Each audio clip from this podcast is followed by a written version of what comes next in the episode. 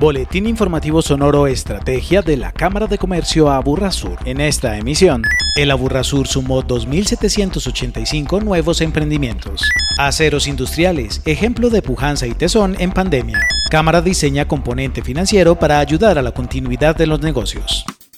El Aburrasur sumó 2.785 nuevos emprendimientos en el primer semestre del 2020, tiempo durante el cual también se liquidaron 200 sociedades y se cancelaron 1.215 personas naturales. Al respecto, la presidenta ejecutiva de la Cámara de Comercio Aburrasur, Lilian Mesarango, destacó. Pero representó una disminución del 16.9% frente a los emprendimientos que se registraron en el 2019, que fueron 3.350 es una de las primeras evidencias del impacto del COVID-19. Este saldo de emprendimientos demuestra el deseo, la resiliencia y el empuje de muchos empresarios que no están dispuestos a dejarse vencer por esta crisis. Diariamente nacen en el Aburrasur 21 emprendimientos. De las 2.785 nuevos emprendimientos, casi el 99% fueron microempresas y los sectores fueron sector comercio, sector servicio principalmente.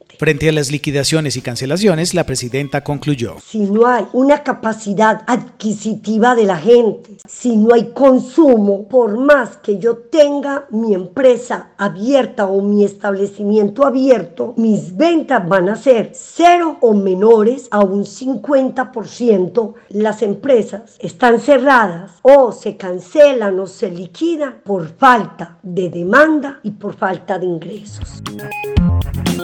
Para Aceros Industriales, compañía que desde 1977 provee materias primas para el sector metalmecánico, los meses de marzo, abril y mayo fueron de caos y de incertidumbre, como lo ha sido en general para todas las empresas. Alonso Tobón Escobar, gerente general. Igual había que cumplir compromisos con el Estado, de créditos, compromisos de todo tipo, compromisos laborales. Entonces fue una situación supremamente compleja. Para Aceros Industriales, la administración efectiva de la caja fue el centro de gravedad que mantuvo vigente al negocio. Pienso yo que se generó cierta solidaridad en toda la cadena de abastecimiento, clientes, proveedores. Cuando empezó a verse en luces ya en el mes de mayo, se empezó a recuperar cartera, entonces se hicieron compromisos de acuerdos de pago y darle la vuelta a la caja que nos ha permitido poder llegar hasta estos momentos. Eh, a pesar de las dificultades, ya empieza a verse cierta normalidad. Ante la crisis, la colaboración de los empleados fue fundamental. Somos 140 empleados y afortunadamente la empresa no prescindió de los servicios de nadie, que se pusieron la camiseta y se empezaron a hacer algunos compromisos o ajustar algunas nóminas y todos nuestros colaboradores entendieron que si la empresa se salvaba, se salvaban esas 140 familias. Creo que fue uno de los puntos centrales para poder mejorar todos nuestros índices en estos últimos dos meses de junio y julio y para agosto se ve un panorama también muy alentador. En Sonoro Estrategia destacamos la necesidad de comprender y planificar la posición financiera de corto y mediano plazo para las empresas llevó a la Cámara a diseñar un componente financiero para ayudar a la continuidad de los negocios que permitirá diagnosticar y determinar la ruta financiera más adecuada para minimizar los riesgos de insolvencia e iliquidez y contribuir a retomar la senda de recuperación y crecimiento. Este componente está orientado a dar cobertura a empresarios de la Burrasur sin importar su tamaño. Conozca más y participe con su empresa o negocio. Línea única 444-2344, extensión 1210. Agéndese con la Cámara de Comercio a Burrasur. El viernes 14 de agosto inicia el acompañamiento a las pymes del sector servicios en el marco del Plan de Recuperación Empresarial. Inscríbase y participe sin costo. Cámaraaburrasur.com. Boletín informativo sonoro Estrategia.